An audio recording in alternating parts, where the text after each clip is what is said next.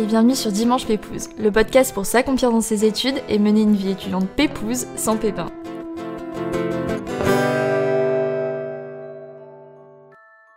Poursuivre ses rêves sur un autre continent, faire taire la petite voix dans notre tête qui nous dicte nos peurs, nos doutes, nos angoisses et prendre LA décision.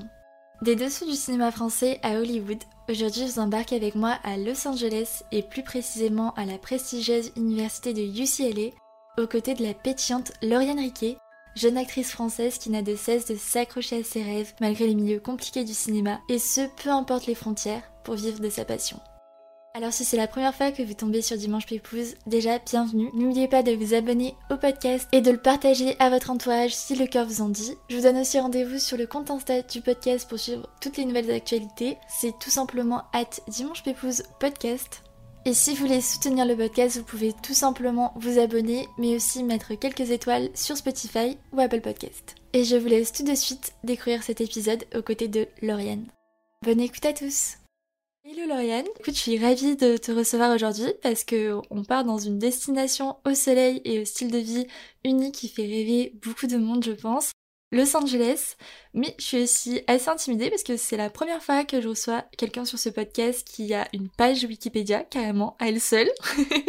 Donc écoute, c'est parti, j'en dis pas plus et puis je te laisse te présenter de la façon qui te correspond le plus, euh, la façon la plus pépouse qui tu es, ton métier, ce qui te fait vibrer. Eh ben écoute, euh, merci de me recevoir. Euh, tu n'as pas à être intimidée vraiment, t'inquiète pas. Je m'appelle Lauriane, j'ai 23 ans, je suis née en France, j'habite aux États-Unis. Je vais faire un petit retour sur mon parcours. J'ai commencé à être actrice à 8 ans. Ah, c'était super tôt Ouais, c'était hyper tôt. Donc j'ai personne dans ma famille dans ce milieu. Et j'ai demandé à ma mère, je voulais être dans la télé en fait. J'ai dit je veux être dans la télé. Et tous les mois on recevait un magazine, La Redoute. Et dedans il y avait toujours des petites filles avec des belles robes et des trucs très sympas. Et moi, avec mes yeux d'enfant, je me suis dit mais moi aussi je veux être là-dedans. Moi aussi je veux porter ces vêtements. Donc euh, mannequin au départ voilà, mannequin et puis vraiment être dans la télé. C'était vraiment, je sais pas, j'étais omnibulée par ça. Sauf que j'étais très très timide et euh, ma mère s'est dit mais non, c'est pas possible, elle est trop timide. Puis elle y connaissait rien surtout. Puis à 8 ans, tu te dis bon bah c'est un truc d'enfant, ça va finir par passer. C'est une petite euh, lubie qui va passer. Quoi. Voilà, sauf qu'en fait pas du tout. Euh, j'ai insisté et donc elle s'est dit bon ok, D'accord, tu veux tenter. Et comme on habitait en région parisienne, elle a regardé un petit peu sur internet comment ça fonctionnait parce qu'elle savait pas du tout. Et elle m'a inscrite dans une agence sur Paris, donc ça s'est bien passé. Et c'est comme ça, au fur et à mesure, que j'ai commencé à tourner des pubs et des films. Mais énorme Et ça a marché dès le début euh, pour euh, tourner des pubs et tout euh Écoute, oui. j'ai été inscrite dans l'agence et un mois plus tard, je tournais ma première pub. Donc ça a été très vite. Et donc après, c'est quoi la suite? Comment ça s'est passé? Après, j'ai continué bah, à faire ma scolarité normale, hein, collège, lycée. Et arrivé au moment du bac, on se dit, bah tiens, qu'est-ce que je fais post-bac? C'est marrant, maintenant, il faut un peu se lancer dans le vide. Ouais, la fameuse question. C'est ça. Donc moi, j'ai fait un un bac S à l'époque, ça existait encore les filières. ouais, j'ai connu, j'ai connu. Ouais, on est ensemble. Donc c'était un bac scientifique, j'ai fait ça un peu, je sais pas, je sais pas pourquoi. J'ai voulu faire un bac scientifique, tous mes potes faisaient un bac scientifique, donc j'ai un peu suivi le truc pour pas me retrouver toute seule, sans vraiment grande conviction, surtout que je suis pas une grande scientifique, vraiment pas. Mais bon, euh, j'ai eu le bac avec mention, donc c'est décidé qu'est-ce que je fais après? J'ai eu une grande discussion avec mes parents parce que j'avais donc continué à faire des tournages, mais Évidemment, c'est pas un métier sûr. Ils se sont dit ah c'est bien rigolo, mais maintenant il faudrait peut-être trouver un vrai métier au cas où tu ne puisses pas vivre de ça euh, dans le futur quoi. Mmh, une sécurité. Voilà. Donc moi j'ai voulu faire les cours Florent, donc c'est une école de théâtre à Paris en trois ans. Mmh. Et mes parents ont dit ok, on veut bien que tu ailles au cours Florent, mais tu fais des études à côté. Donc j'ai un petit peu cherché ce qui pouvait se faire, que les deux emplois du temps en fait se complètent parce que les cours Florent ça prend que 9 heures par semaine, donc 9 heures minimum. Après, tu as mhm. toutes les options si tu veux en rajouter. Mais 9 heures, c'est quand même beaucoup dans un emploi du temps post-bac, en fait. Donc, je pouvais pas faire un BTS ou une école de commerce ou un truc comme ça qui prend vraiment beaucoup de temps. Donc, j'ai trouvé une fac. J'ai fait une licence de gestion d'entreprise, un truc un peu random. ouais, ouais, ouais. Pas ultra passionnant, mais un truc euh, qui pouvait me libérer du temps, en fait, que je puisse aller au cours Florent parce que moi, j'avais pris les cours du matin donc c'était les cours de 9h à midi. J'avais des répétitions pour les cours Florent, donc j'essayais de caler un peu mes cours de fac euh, quand j'avais des petits trous. Et si je pouvais pas aller à la fac, euh, ma fac proposait un régime dérogatoire, c'est-à-dire que je n'allais pas en cours, je ne recevais pas les cours non plus, donc je devais me débrouiller pour demander aux autres les cours et j'allais seulement au partiel. Ah oui, d'accord. pas évident, mais ouais. Et après la licence et les cours Florent, donc j'ai réussi à tout mener en même temps, donc ça s'est très bien passé. C'était pas facile, mais ça s'est bien passé. Après ça, du coup, à la fin de, du coup des trois ans, je me suis dit bon, qu'est-ce que je fais maintenant? Parce que à chaque fois, c'est des échéances comme ça qui arrivent. Oui, c'est ça. Donc je me suis dit bon, euh, j'ai déjà une licence, euh, si je veux quand même avoir un métier sûr à côté, autant je continue. Il me reste deux ans et je fais un master pour compléter tout ça mais cette fois me spécialiser peut-être un peu plus. Donc j'ai fait un master de production audiovisuelle, donc pour travailler dans les boîtes de production, dans le cinéma, télé. Toujours dans la télé, toujours. Voilà. Là je me suis dit, bon, il fait un métier sûr à côté, mais il faut quand même que ce soit quelque chose qui me plaise parce que bah, si je suis pas actrice, il faudra quand même un vrai métier, donc il faut pas que je me retrouve à faire quelque chose qui me plaît pas, donc autant se spécialiser maintenant. Et comme je voulais gagner de l'argent en même temps, j'ai fait ça en alternance. Donc la première année dans une euh, boîte de production et la deuxième année chez M6. Trop cool. C'était trop bien, j'ai vachement appris là-bas. Bon, il y a eu quand même une partie. On était en confinement, donc en télétravail, mais on apprend aussi d'autres choses en télétravail. et avant de passer chez M6, j'ai fait le plus gros tournage de ma vie. J'ai eu 30 jours de tournage dans le dernier film de Paul Verhoeven. Benedetta Ouais. Incroyable. Avec Virginie Fira, du coup. Ouais, c'était fou. Oh là là.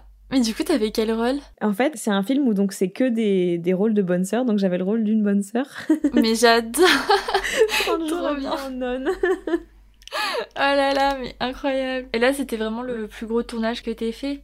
Ouais, j'avais jamais autant de jours de tournage, donc 30 jours sur un film, c'est assez énorme en fait. Et on a tourné en Italie, dans le sud de la France, enfin c'était incroyable. Sincèrement, puis tourner avec un aussi grand réalisateur, enfin j'aurais jamais pensé euh, aussi jeune pouvoir faire ça. Et comment t'as eu cette opportunité d'ailleurs euh c'est mon agent qui m'a proposé le casting. Et donc, évidemment, euh, bah, j'y suis allée.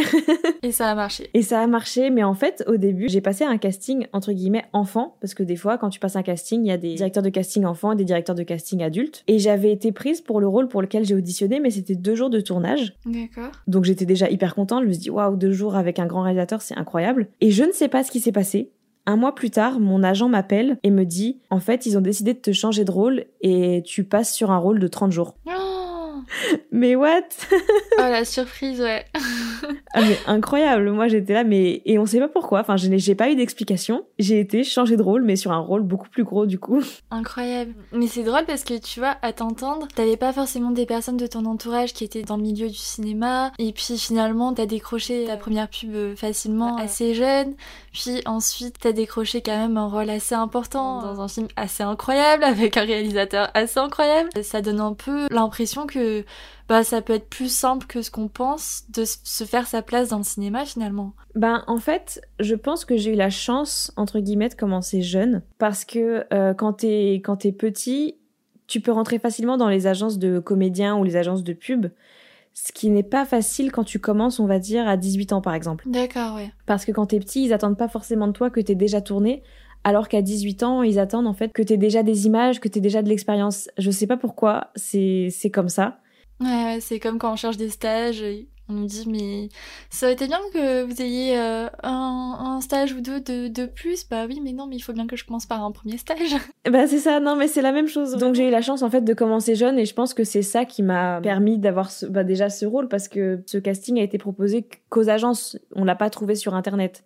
D'accord, ouais. Donc euh, c'est facile en même temps, bon, c'est un peu compliqué. Et d'ailleurs, toi, T'es rentrée en agence durant tes études au cours Florent ou ensuite Enfin, comment ça s'est fait? En fait, je suis rentrée en agence à 8 ans et après, j'ai changé plusieurs fois d'agence. En fait, quand tu grandis, donc au début, t'es dans une agence pour enfants, enfin quand tu commences à 8 ans en tout cas. Et après, quand t'évolues, tu commences à changer d'agence.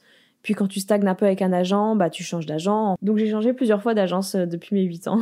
ok, mais c'est assez incroyable. Mais du coup, moi je suis hyper curieuse euh, avant de rentrer dans le vif du sujet euh, à ton déménagement à LA pour poursuivre ta carrière à Hollywood. Bah, d'en savoir un petit peu plus sur ton métier, si t'as des petites anecdotes à nous partager sur peut-être les acteurs que t'as rencontrés, les réalisateurs, le festival de Cannes aussi, il me semble que tu y es allé.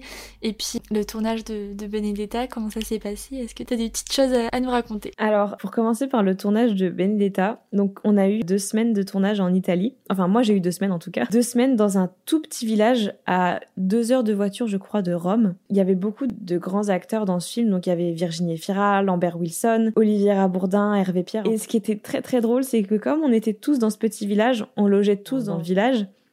Et vraiment, le village doit faire peut-être vraiment pas plus de 1000 habitants, quoi. Ouais. et du coup, c'était trop drôle parce que, évidemment, tous les habitants du village étaient concernés un peu par le tournage parce que ça prenait quand même une grande part dans la ville. bah ouais, ouais, ouais. C'était trop drôle parce que quand tu sortais un peu de ton hôtel et que tu juste tu te baladais dans les rues, tu croisais du coup les acteurs du film comme c'est un tout petit truc. Et t'es là, tu t'es en train d'acheter du pain et tu croises Lambert Wilson et t'es là, ok. Tout est normal. Qu'est-ce qui se passe? Et c'est génial en fait. Comme le tournage a commencé par ça, ça a créé vraiment une ambiance de famille avec tout le monde. C'était vraiment ambiance euh, village vacances. Donc c'était c'était vraiment trop cool et les habitants étaient vraiment euh, trop gentils et trop contents de nous recevoir dans le village. Donc le soir, on allait dîner dans des restaurants et puis tu dînais avec toute l'équipe du film. Et vraiment, moi, au moment du tournage, j'avais 19 ans, je crois. Et je me retrouve à table avec Virginie et Ferrand en face de moi et je me dis, mais Lauriane, est-ce que tu te rends compte de ce qui est en train de se passer ou quoi Oh là là Je t'envie tellement. Là, je suis vraiment 100% jalouse là. Enfin, c'est une expérience qui reste gravée à jamais parce que c'est ouf quoi. Enfin, petite anecdote très rigolote. Euh, on a été dans un restaurant hyper, enfin le restaurant on va dire du village le plus euh, fancy entre guillemets. Et comme j'étais la plus jeune, ils se sont pas trop posé la question de mon âge en fait, donc ils m'ont invité, donc les acteurs du film. Ce jour-là c'était euh, Lambert Wilson qui, qui payait pour tout le monde, donc c'était très cool. Et on m'a servi du vin, du vin rouge. Et c'était un peu des, des, plats uniques. Par exemple, moi, c'était genre des lasagnes aux champignons. J'aime pas les champignons. Et à l'époque, je ne buvais pas de vin rouge. Ah oui, ouais. Bah, tu te dis, là, Lauriane, t'as pas le choix. ouais, ouais, ouais. Là, t'es en face de tout le monde et tu fais bonne impression. Et vraiment, c'était des grosses portions en plus. Et puis, ils te resserrent du vin et machin. Et moi, j'étais là. Oh, quelle horreur Mais évidemment, il faut pas laisser transparaître. Il faut faire bonne impression. Ouais, ouais. Donc, euh, bah, t'es là et puis tu manges tes lasagnes aux champignons. Hein. et alors, ça a été? Ça a été, j'ai survécu. Mais c'est des trucs comme ça où, bah, forcément, tu te retrouves avec des grands acteurs. Donc, euh, tu fais bonne impression. Tu vas pas dire, par contre, moi, euh, je mange pas ça. Mais d'ailleurs, pour un film comme ça, il y a combien de personnes en fait qui sont mobilisées sur le tournage entre les acteurs, la prod, etc. Pour les acteurs, je dirais qu'on était peut-être une dizaine par jour. Après, pour l'équipe, on était énormément, surtout en Italie, parce que en France, on a tourné les scènes d'intérieur et en Italie les scènes d'extérieur. Et donc en scène d'extérieur, on avait plus d'une centaine, voire 200 figurants par jour. Ah oui des figurants italiens en plus. Donc on avait une équipe française, une équipe italienne. Donc je pense que niveau équipe technique, on était 50, 60, je sais pas trop dire. Mais il y avait beaucoup de monde et du coup sur le tournage, ça parlait vraiment toutes les langues. Hein. C'était... Euh, ah, incroyable. Ouais, c'était chouette. Du coup, comme j'ai fait un bac européen-italien, je pouvais pratiquer avec les, les Italiens, c'était cool. ah, trop bien. Mais du coup, il y a pas un moment où tu t'es retrouvée à parler vraiment euh, longuement avec euh, Virginie Fira ou euh, non? Si, si, si, parce que du coup, entre les prises, il y a une espèce de ségrégation qui se fait, c'est terrible. Les figurants d'un côté, les acteurs de l'autre. Donc en fait, les figurants, les pauvres, ils attendaient au soleil pendant des heures et nous, on allait dans notre petit coin à l'ombre avec nos petites bouteilles d'eau. Enfin, c'est horrible c'est horrible cette différence qui se fait, euh, mais bon, bah voilà, hein, c'est comme ça. Mais du coup, entre acteurs, on attendait, entre les prises pour les changements de caméra, tout ça, on attendait ensemble. Et du coup, bah tu te retrouves à discuter avec euh, Virginie, avec euh, Lambert, avec tout le monde. Et, vraiment, c'est des acteurs incroyables, en fait, ils font pas de différence, ils se disent pas, oh, elle est jeune, enfin, je vais pas lui parler. Non, ils, ils sont hyper gentils. Franchement, adorable. Trop trop cool. Et après? Le festival de Cannes et tout, est-ce que tu as des petites anecdotes, des rencontres euh, que tu as fait dans le milieu du cinéma qui t'ont vraiment marqué euh? Alors pour le festival de Cannes, déjà j'ai cru que ça n'allait jamais arriver parce que évidemment quand tu es sur le tournage, tu sais que c'est un gros film parce que bah, le réalisateur tout simplement donc tu sais que potentiellement il va y avoir des festivals. Et donc le tournage c'était en juillet de juillet 2018 à octobre 2018 et il devait sortir au festival de Cannes en 2019, donc en mai 2019. Et le réalisateur s'est fait opérer de la hanche. Donc ils ont repoussé, ils ont dit bon on sortira à Cannes 2020.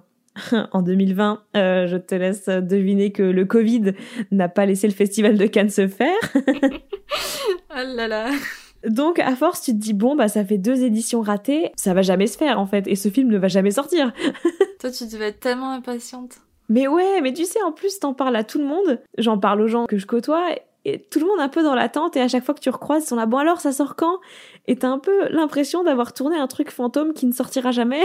et puis finalement, Cannes 2021, et un peu le suspense de se dire, comme c'est une édition après Covid, un peu en même temps que le Covid finalement, il y a eu des rumeurs comme quoi il y allait avoir moins de monde, comme quoi tout le monde ne serait pas forcément invité. Donc t'es là, oh non, moi j'aimerais trop y aller. finalement j'ai été invitée, donc euh, vraiment euh, j'étais folle. Tu m'étonnes. on m'a dit, euh, tiens, voici l'adresse d'un créateur, tu vas essayer tes robes tel jour, choisis ce que tu veux et tout. Oh, mais non, mais là... là, c'est vraiment, tu t'es dit, là, ma vie devient un film. Ah, c'est ça, et tu te dis, mais c'est incroyable, mais let's go, quoi. Donc, je vais essayer mes robes, j'en choisis une. Et puis après, sur place, à Cannes, donc le créateur vient avec ses robes, tu vas dans son showroom, et là-bas, tu te fais maquiller, coiffer, habiller. truc de fou.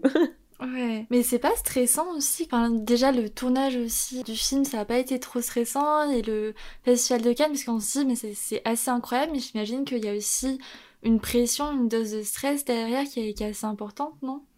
Alors sur le tournage, je sais pas pourquoi, j'ai l'impression que je me rendais pas vraiment compte ou alors comme j'ai commencé assez tôt, j'ai eu l'habitude d'être sur des tournages donc j'ai pas réalisé tout de suite que c'était genre un gros tournage, enfin je sais pas comment expliquer. Ouais, je vois ce que tu veux dire, ouais. Et puis il y avait peut-être aussi cette ambiance un peu familiale et du coup, c'était un, tournage quand même assez bienveillant et du coup, ça t'a peut-être mis plus à l'aise aussi, tu vois. Ouais, je pense que c'est ça, tout de suite t'es hyper à l'aise. En fait, on est parti par exemple de, de l'aéroport de Paris pour aller à Rome et déjà, quand tu arrives devant la porte d'embarquement, tu retrouves tous les acteurs. Donc déjà, tu te mets à l'aise et il y a une ambiance particulière en fait. À la fin de tout ça, t'as l'impression que t'as été en colo.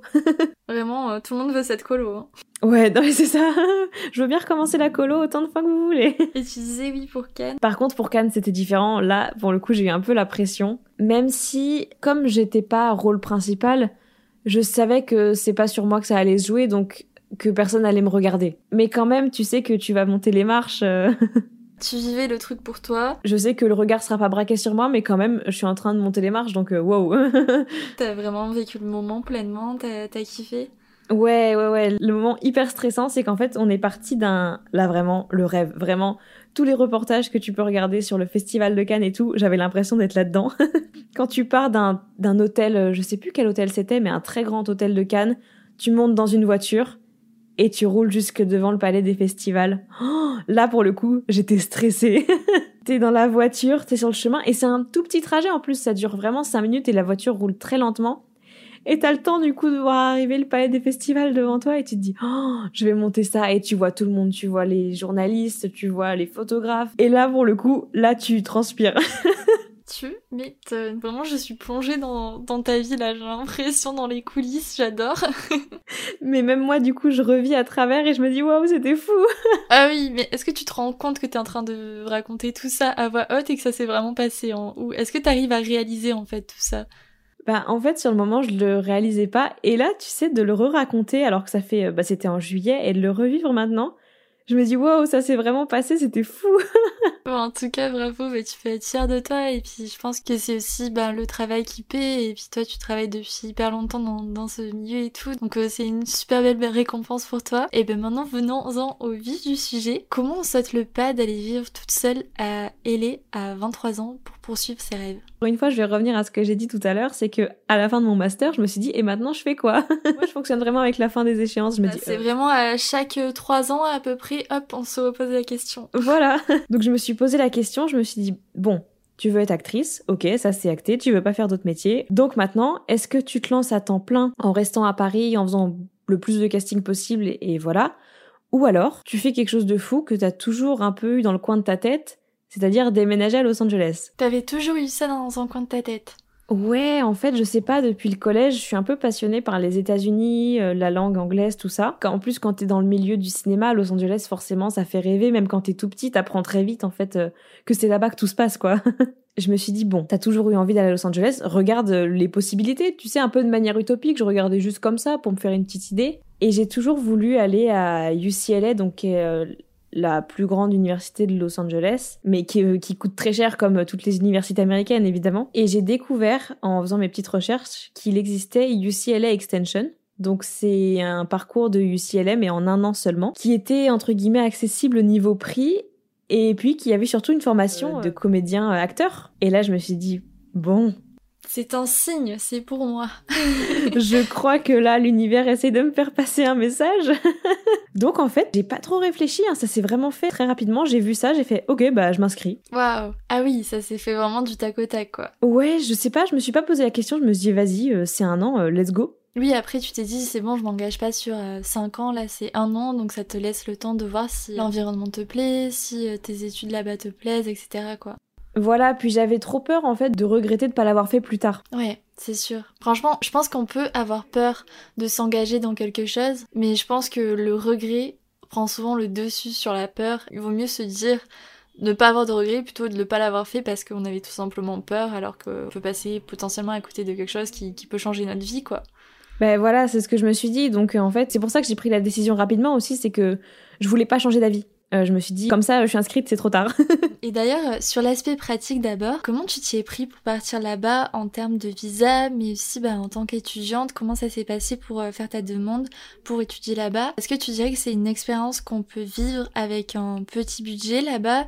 Ou par exemple il faut mettre beaucoup beaucoup de côté pour pouvoir vivre cette expérience durant un an? Pour pouvoir partir là-bas et pouvoir demander un visa, faut être accepté par l'école.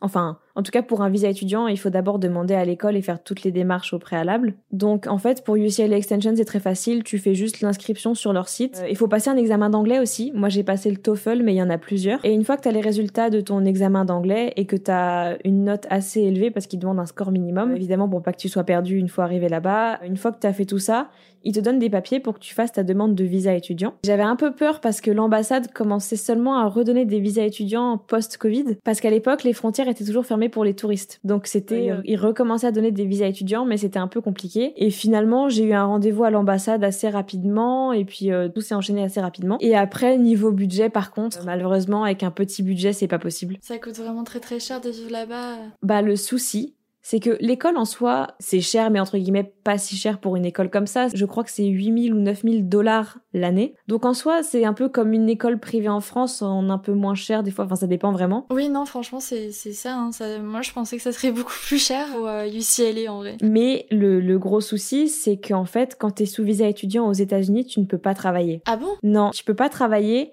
ils t'autorisent à travailler sur le campus, donc il y a quelques jobs disponibles sur le campus, mais ils sont hyper rares et hyper compliqués à avoir, et ils sont surtout réservés en priorité aux étudiants de UCLA et pas de UCLA Extension. Donc pour pouvoir partir, en fait, l'école te demande une preuve bancaire comme quoi tu as assez de fonds pour pouvoir vivre pendant un an, donc c'est-à-dire pouvoir payer ton loyer, te nourrir, en gros quelque chose qui englobe tout ça quoi. D'accord, ah oui, donc c'est assez conséquent comme budget quoi t'as dû mettre pas mal de côté pour y aller, mais après, c'était vraiment ton rêve, quoi. Bah, au moment de partir, évidemment, je me suis posé la question de l'argent, donc comment faire? En fait, j'ai mis de l'argent de côté depuis que je suis toute petite, comme je travaille depuis très jeune, j'ai toujours eu de l'argent de côté. Bah, je me suis dit, utilisons cet argent Ça va vraiment t'épanouir, quoi. Voilà, je savais pas pourquoi j'économisais cet argent un peu sans but précis, à part peut-être, je me dire, euh, d'acheter un appartement ou une maison plus tard et d'avoir ça comme apport, mais je me suis dit, bon, Là, t'es maintenant dans le présent, t'as cet argent, profites-en pour pouvoir réaliser ton rêve. À la fin de mon année, je n'aurai plus d'argent, mais j'aurais réalisé mon rêve. Exactement. Et donc, une fois arrivé à LA, comment t'as vécu les premiers instants là-bas? Qu'est-ce qui t'a le plus marqué en arrivant? Et surtout, comment t'as vécu la distance avec tes proches? Et puis euh, ce dépaysement Comment tu t'es senti alors quand je suis arrivée, le soir même, je me suis posée dans la, chambre de ma colocation. Si tu fait ta valise, t'es toujours un peu dans l'euphorie du voyage, et d'un coup, quand tout est rangé et que tu t'assois sur ton lit, tu fais « Oh, je l'ai fait !» Je suis toute seule à plus de 9000 km de, de tout le monde. Et là, pour le coup, j'ai eu un coup de mou. Je me suis dit Waouh, oh, c'est, c'est dur. T'as commencé à douter, à te dire mais qu'est-ce que je fais là? Ouais, en fait, c'est que d'un coup, toute l'euphorie du voyage retombe un peu comme un soufflet. tu te dis ça y est, c'est fait. Et maintenant, c'est ma nouvelle vie entre guillemets qui m'attend. Et je suis toute seule. Pour le coup, je suis toute seule. Au début, j'étais pas dans un super mood. Donc ouais, les premiers temps, euh, puis rapidement, tu commences à avoir le manque de la famille, des amis, de et en fait, ce qui est terrible, c'est qu'avec les réseaux, par exemple, tu vois tout le monde continuer sa vie, la vie dans laquelle t'étais avant, et toi, t'es plus là. ouais, ouais j'avoue que ça, ça doit faire assez bizarre et tu te dis non attendez j'arrive. Mais bon après je suis allée faire un tour sur le campus le lendemain et là tu te dis wow ça y est j'y suis c'est incroyable tout ce que t'as regardé sur internet parce que j'ai regardé évidemment des vlogs à UCLA tout ça. Et tu te dis ça y est j'y suis. Donc premier détour obligatoire je suis allée m'acheter un pull de l'université. Ah oui de, de suite. Ouais direct j'ai fait allez. C'est bon j'y suis je suis légitime d'avoir ce pull d'accord? C'était mon premier achat obligatoire. Et après, au niveau du dépaysement, qu'est-ce que ça t'a fait en arrivant là-bas? En fait, on, on s'imagine pas que c'est une culture différente, mais en fait, c'en est vraiment une. Les gens sont totalement différents et c'est vrai que c'est des paysans en fait. Les gens, en tout cas à Los Angeles, sont tellement plus accueillants. Enfin, c'est très ouvert. Par exemple, tu vas au supermarché et le caissier va discuter avec toi pendant 5 minutes. Ah oui. D'accord. c'est que moi j'ai un collier euh, autour du cou qui est évidemment c'est un collier donc il est autour du cou. c'est l'État de New York et le caissier a repéré ça et l'autre jour on a discuté pendant cinq minutes parce qu'il m'a dit "Oh mais moi je viens de New York, euh, t'as été où là-bas? Donc j'ai dû lui montrer sur mon téléphone où j'avais été, il m'avait dit "Mais attends, mais moi j'ai habité là, mes amis habitent là." Enfin vraiment c'est les gens discutent avec toi. Tandis qu'en France, ça, tu pourrais pas parce que les gens qui attendent en caisse, ils râleraient, quoi. Enfin... C'est ça. Moi, je me sentais mal pour les gens qui attendaient derrière. J'étais désolée. Alors que eux, ils sont sûrement habitués, qu'il n'y a aucun souci et ils prennent le temps de vivre, de faire des rencontres et tout. En vrai, c'est trop chouette, ça. Donc tout le monde discute avec toi, mais le problème, c'est que les Américains, en tout cas à Los Angeles, il y a beaucoup de relations de surface. C'est ce qui se dit beaucoup sur les Américains de façon générale, que vraiment hyper accueillant, mais que ça reste en surface, quoi. Voilà, donc au début, tu... enfin, moi j'ai trouvé ça hyper agréable et je trouve toujours ça très agréable de discuter avec les gens et du coup ça m'a permis moi de m'ouvrir plus. Mais le problème c'est que par exemple c'est plus compliqué de créer des relations euh, amicales avec des Américains parce que c'est pas la même chose, ouais, c'est que tu discutes pas des mêmes sujets, c'est moins en profondeur, c'est moins... En fait, tu multiplies les connaissances, mais pas les amitiés. C'est ça qui est un peu bizarre, en fait. Et surtout, moi, j'ai tendance à privilégier dans ma vie les relations profondes, en fait, les trucs les, relations qui ont un sens plutôt que les petites connaissances. Et du coup, ici, c'est un peu l'inverse. oui, donc un petit temps d'adaptation à, tout ça, quoi.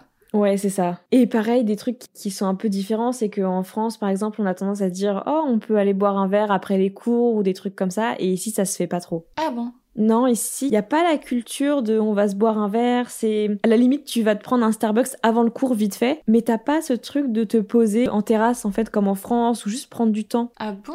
Non, même les, mais pourtant, à LA, avec tous les cafés et tout, moi, je, pensais que c'était vraiment leur rituel, tu vois, après les cours, à la plage, café. Euh. À la limite, ce serait avant les cours, tu vois, c'est tu vas, tu vas prendre ton petit Starbucks et après tu vas au cours, mais c'est tout. C'est pas de. Par exemple, je suis déjà allée au restaurant avec des Américains, et pour le coup, qu'avec des Américains, et c'est pas du tout comme chez nous. En fait, tu prends ton plat, tu manges, et c'est fini, tu rentres chez toi. Ah. Il y a pas le, la culture de tu traînes un peu, tu prends ton temps, tu discutes. C'est vraiment juste tu manges, tu discutes quand tu manges, et après, c'est fini, faut partir. La première fois, j'étais choquée, j'étais, wow, il est 9h Ah oui, d'accord. C'est vraiment, t'as fini ton plat, l'addition, euh, merci, au revoir. En tout cas, avec les gens avec qui j'étais, ça se trouve, je tombe avec les mauvaises personnes et... Euh, On aura des commentaires à la suite de ce podcast. D'accord, donc le début, assez dépaysant, mais après j'imagine qu'au fur et à mesure, ben, tu t'y fais et puis tu rentres dans le moule entre gros guillemets, quoi. Voilà, c'est ça, après tu t'y fais et puis tu commences à aller de plus en plus chez Starbucks et tu te dis, oulala, qu'est-ce qui se passe? Et donc toi, tu as commencé à suivre des cours à UCLA, c'est une université quand même de renommée mondiale. Est-ce que tu peux nous en dire un peu plus sur les types de cours que tu avais, la vie étudiante là-bas et les opportunités que t'offre cette université? Alors, moi, du coup, donc c'est les cours du soir, c'est de 19h à 22h. Ah, c'est assez spécial, hein Ouais, en fait, c'est parce que comme c'est euh, seulement un parcours en un an, ils proposent ces horaires pour que les Américains, par exemple, qui travaillent dans l'industrie, puissent suivre quand même les cours. C'est-à-dire qu'il y a par exemple des, des, producteurs qui suivent des cours d'acting parce qu'ils veulent se réorienter, mais ils ont un vrai travail la journée. Non, mais même pour toi, c'est super parce que ça te fait du réseau, quoi. Oui, c'est ça. Ouais, ouais, non, mais dans mes cours, je rencontre des gens, je me dis, wow, c'est intéressant. Mais donc les cours en fait sont un peu formatés donc 19h 22h. Donc c'est divisé en trimestres et au début de chaque trimestre, tu choisis les cours que tu veux suivre. Donc tu as tout le parcours acting sur leur site et tu vois tous les cours qu'il y a, tous les différents cours, t'es pas obligé de tous les prendre. T'en prends trois par trimestre minimum. Et puis après, en fait, c'est toi qui modules ton emploi du temps finalement, c'est toi qui t'organises. Et la journée, ça te permet donc de faire euh, tes projets euh, perso ou pro. Donc moi, comme je peux pas travailler aux États-Unis pour l'instant, comme je suis toujours sous visa étudiant, je peux faire des castings, mais des castings de projets non rémunérés. D'accord, oui. Donc euh, la journée, euh, je tourne des, des, petits castings euh, de temps en temps. Et puis quand ça marche, je fais les courts-métrages en anglais et c'est cool. Aussi, UCLA Extension te permet de faire des stages. Si t'en as envie, c'est pas obligatoire. Moi, j'ai choisi de faire un stage. Donc là, je viens juste de le terminer. J'ai fait un stage de trois mois et j'avais trouvé une agence de, de comédiens qui recherchait un stagiaire. Donc j'ai été prise et j'étais assistante d'agent à Los Angeles dans une agence de comédiens. Trop bien. Donc à côté d'Hollywood, tout est normal. C'est génial. Je voyais passer des gros projets. Je voyais passer des castings pour Marvel, des castings pour... Euh, enfin, des castings pour des séries euh, d'ici. Et... Euh, enfin, c'était des trucs de fou. Surtout en tant que comédienne, tu vois, les textes à apprendre pour les comédiens. Et moi, je... du coup, je m'amusais à essayer de les apprendre et de me dire comment je ferais si j'avais ce casting. Trop bien Donc ouais, j'ai voulu faire ce stage parce que je voulais découvrir un peu l'autre côté du business, en fait, en tant qu'agent, comment ça se passe, pour mieux pouvoir l'appréhender après moi, en tant que comédienne, dans l'autre sens. Mm, t'as totalement raison, c'est bien de voir, en fait, d'avoir une vision un peu 360 euh, de la chose, quoi. Bah ouais, surtout, je me suis dit, je sais pas trop comment ça fonctionne aux États-Unis je vais apprendre de ce côté-là. Ça me permet d'avoir un bagage assez gros autour du métier d'acteur. C'est que comme j'ai fait du coup mon master de production, là j'ai travaillé avec des agents, je fais une carapace assez solide. ah mais là t'as un CV meuf, euh, laisse tomber. Hein.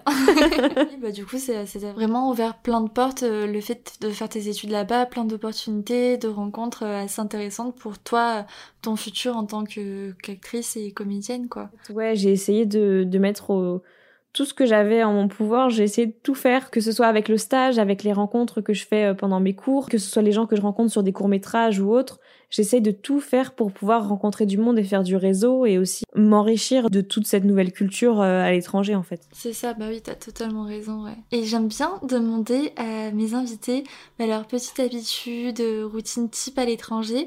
Donc est-ce qu'il y avait des petites choses euh, qui toi au quotidien te rendaient heureuse et et te font réaliser que, que tu es bien à ta place ici Alors moi, ce que j'aime bien faire, c'est quand je me lève, je prends un petit café glacé, chose que je ne faisais jamais avant. T'es devenue l'américaine, quoi, par excellence. c'est ça, c'est terrible, vraiment. Je me dis, mais qui suis-je maintenant? Donc petit café glacé et j'ai la chance d'avoir un balcon donc je me pose sur mon balcon parce que ici il fait beau tous les jours donc, donc peu importe je me pose sur mon balcon. J'essaie de prendre 10-15 minutes pour lire. Là en ce moment je lis un livre sur la méthode de l'acteur donc j'essaie un peu de travailler dès le réveil. Trop bien. Ensuite, je vais regarder un petit peu s'il y a eu des castings, tout ça, qu'est-ce qui se passe dans le monde à Los Angeles. si j'ai des castings à filmer, parce que ici, ça fonctionne beaucoup sur euh, des castings à filmer chez soi. Donc, si j'en ai, je vais les filmer chez moi, parce que du coup, j'ai créé un compte TikTok aussi pour euh, aider un petit peu les gens à se lancer, tout ça. Donc, euh, j'adore, oui, il est trop bien en vrai. Merci. je le mettrai en description de l'épisode d'ailleurs pour ceux que ça intéresse. Merci beaucoup. En fait, ouais, j'ai créé ce compte pour essayer, euh, parce que c'est tellement compliqué de se lancer dans ce milieu. Je me suis dit, avec mon expérience, je peux essayer d'aider les plus jeunes, ou même les moins jeunes d'ailleurs, à se lancer. Il y a plein de choses qu'on sait pas, et en tapant les trucs sur Google, tu trouves pas forcément de réponses. Donc, moi, je peux essayer d'apporter des réponses. Donc, voilà. Mm. Donc, euh, l'après-midi, j'essaie de tourner des TikTok pour pouvoir les poster le lendemain matin pour que ce soit euh, bien à l'heure française, en fait. ce que je dois faire avec le décalage horaire. Donc, j'essaie de tourner quelques TikTok. Et après, généralement, bah, je vais en cours, je prépare mes cours aussi, donc les textes à apprendre, tout ça. Et puis après mes cours, il est 22h et il est temps que je rentre. Hein. ouais, bah ouais, tu m'étonnes, ça fait tard quand même pour finir la journée. Voilà, donc euh, après ça va, comme la journée, entre guillemets, j'ai pas forcément d'emploi du temps vraiment euh, prévu. Si je me lève un peu plus tard, c'est pas grave, mais j'avoue que j'aime bien commencer quand même mes journées tôt pour me donner un petit peu un rythme. Et t'as pu prendre le temps du coup de découvrir la ville, les alentours euh. On va dire que j'ai un peu tout exploré. C'est une ville qui est hyper grande. Moi, j'ai pas de voiture. Et pour vivre à Los Angeles sans voiture, c'est tellement compliqué. Ah ouais, c'est ce que j'allais te dire, ouais. C'est un enfer. Euh, surtout les transports en commun, c'est quasiment inexistant. En fait, il y a que des bus. Et ça, c'est fou, hein, pour une grande ville comme ça, d'être aussi mal desservie au niveau des transports. Mais c'est ça qui est terrible, c'est que quand tu regardes par exemple New York, c'est hyper bien desservi. Mm. Il y a le métro partout, tout ça. Mais Los Angeles, il y a un métro, mais il est que dans ce qu'on appelle, on va dire, le downtown. Donc c'est vraiment le centre-ville, on va dire, euh, si on devait comparer à Paris, ce serait genre la Défense. Il est vraiment là-bas et il va vers Hollywood, mais il va pas dans le côté ouest de la ville, donc là où j'habite et là où il y a UCLA. Non, mais bientôt t'habiteras à Hollywood, alors ça ira. voilà, et puis j'aurai un chauffeur, donc il y aura pas de souci. Exactement. Mais donc ouais, je dois tout faire en bus et puis les bus des fois ils passent pas, donc il euh, faut attendre plus longtemps et puis voilà. Ah ouais, ouais c'est hyper, euh, hyper galère quoi. Mais bon, j'ai eu la chance de quand même tout explorer. Mes parents sont venus me voir, donc pour le coup, eux, ils ont loué une voiture, donc j'en ai bien profité. donc ouais, j'ai tout découvert. Et puis j'ai la plage, vraiment pour le coup, pas très loin de chez moi, à 15 minutes de bus, j'ai la plage. Ah là là, mais moi aussi, tu sais que j'ai la plage, hein, c'est juste que c'est la plage marseillaise, mais... oh, franchement, c'est quand même pas mal. Mais j'ai la plage aussi, hein, ça va. ça va, Marseille, t'as un bon climat quand même. oui, oui, oui. Je me plains pas. Donc, ouais, la plage, différents quartiers. Euh. Ouais, Santa Monica, tout ça. En fait, c'est tellement des. Selon les quartiers à Los Angeles, c'est pas du tout les mêmes moods. C'est tellement différent en fonction du quartier. Donc, c'est ça qui est vachement cool c'est que selon l'endroit où tu vas, ce sera jamais pareil. Euh, après, euh, au fur et à mesure que tu, tu visites, tu te rends compte que ça tu préfères, ça t'aime moins. Enfin voilà, tu commences un peu à faire tes goûts aussi. Tes petites habitudes et tout. Voilà. bah justement, est-ce que tu aurais un petit moment de ces derniers mois qui t'a vraiment euh, marqué, ton moment préféré versus ta plus grosse galère? Alors, mon moment préféré, moi, ce que j'aime bien faire, c'est aller me balader à la plage, justement, à euh, un endroit qui s'appelle Venice Beach. Ok. C'est un peu l'endroit qu'on voit partout sur les réseaux. C'est l'endroit où il y a les skaters, où il y a le grand skatepark. et j'aime trop aller me balader par là-bas. Alors que pourtant, je suis pas une fille. J'aime beaucoup la plage, tout ça, mais je trouve qu'il y a un, côté un peu euh, apaisant. Je sais pas, j'aime bien m'y balader ou même juste me poser sur le sable et ne rien faire. Pas forcément aller me baigner, mais juste me poser et prendre du temps pour ne rien faire.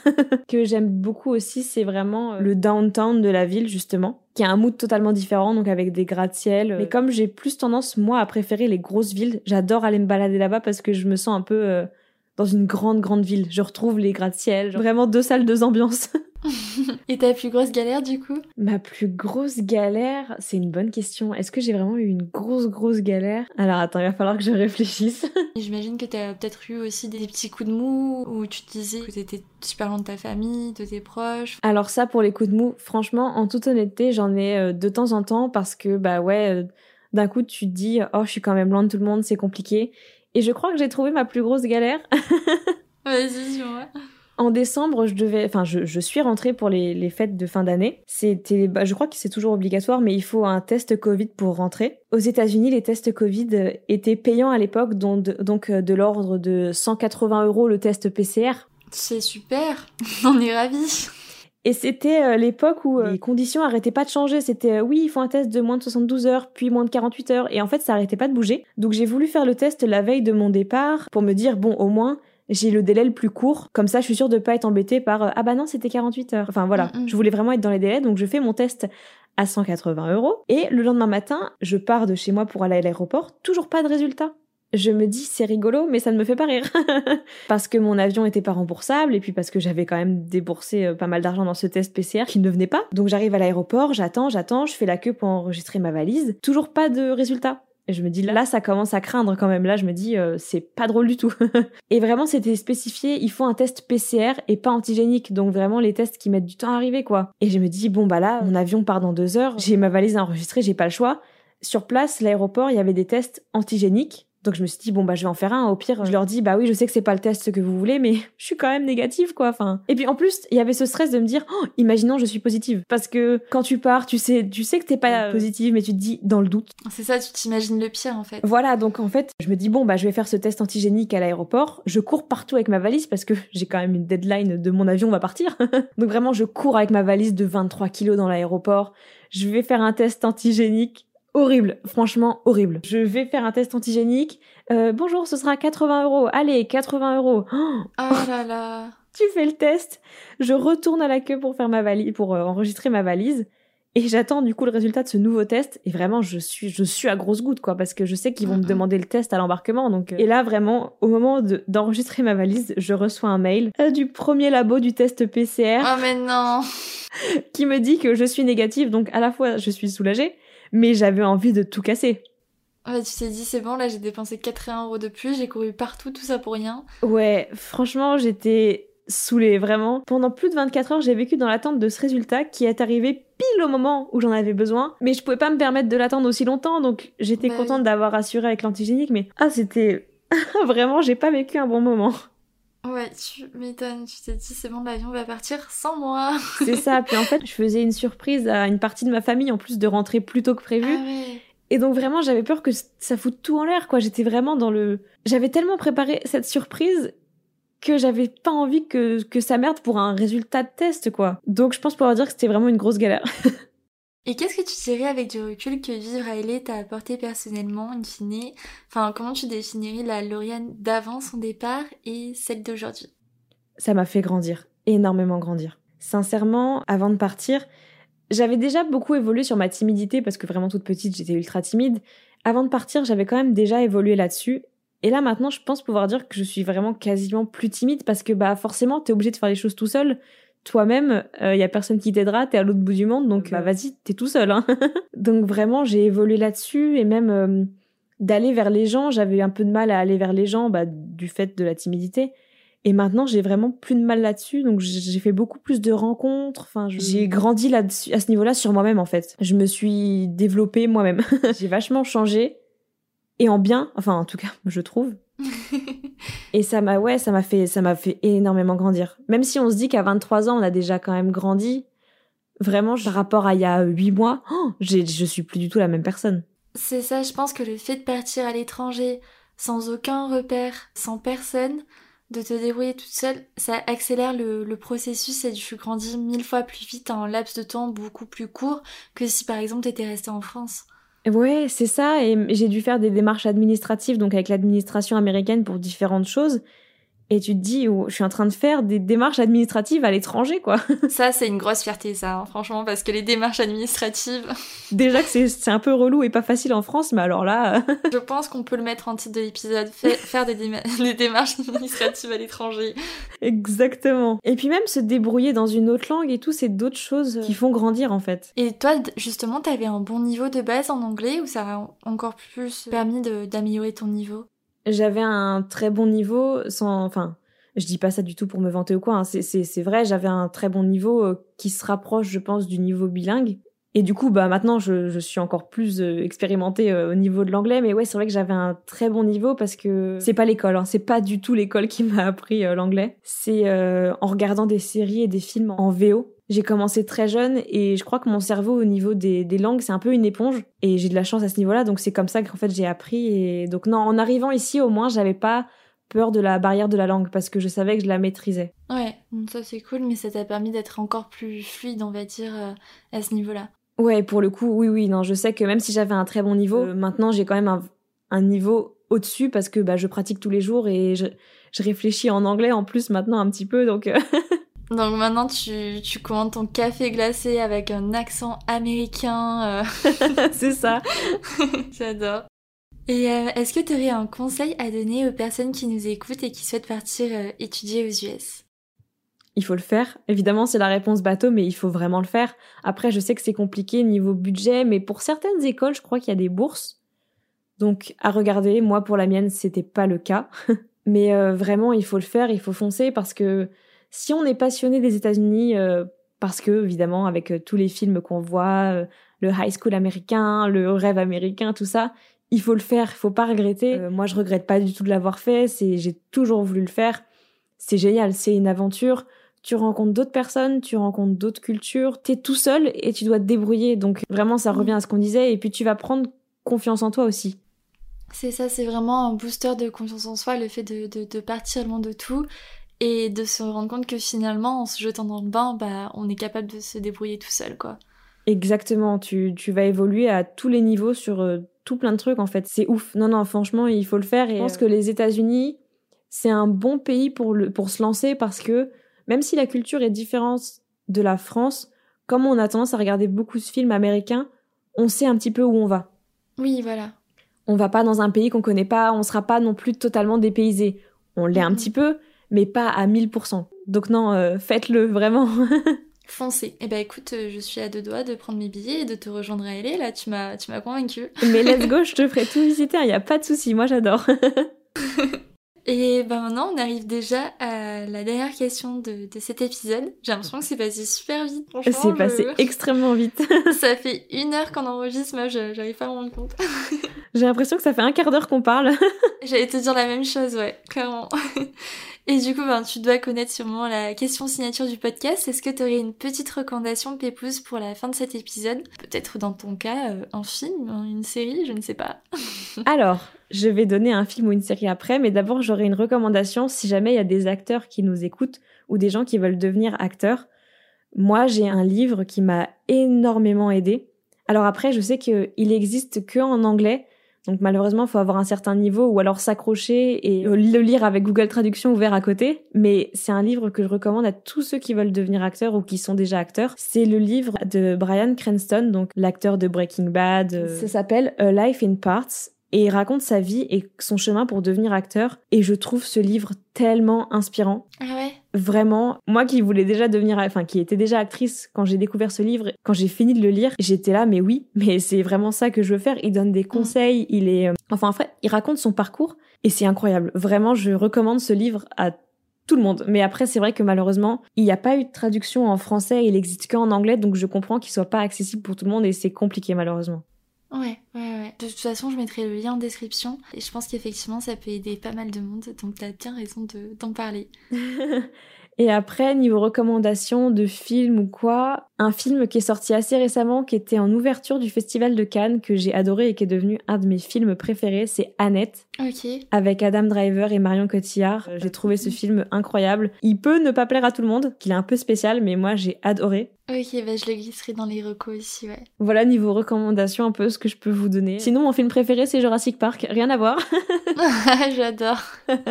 Classique. Voilà. bah écoute, c'est parfait pour terminer cet épisode. Ça m'a fait trop plaisir d'enregistrer euh, ce, ce, podcast avec toi. Et merci beaucoup d'avoir pris le temps avec le décalage horaire et tout. Et puis ça m'a donné envie de, bah, de juste prendre mes billets, de te rejoindre à LA et puis d'aller sur Venice Beach et regarder le l'eau, les vagues depuis le, depuis le sable et, et un peu découvrir toute cette vie. Et d'ailleurs, on n'en a pas parlé, mais du coup, c'est quoi tes projets pour la suite? Est-ce que tu as envie de rester à LA ou... Euh? À la fin de mon année, je vais avoir un diplôme qui me permet de demander un, un visa de travail, enfin.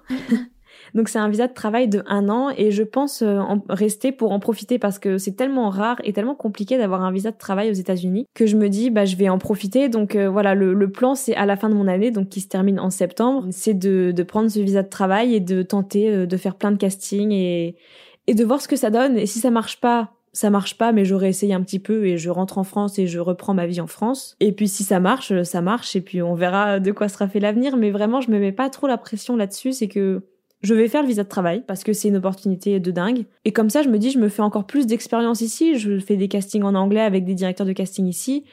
Et puis, si ça marche pas pour telle ou telle raison, c'est pas grave. J'aurais essayé.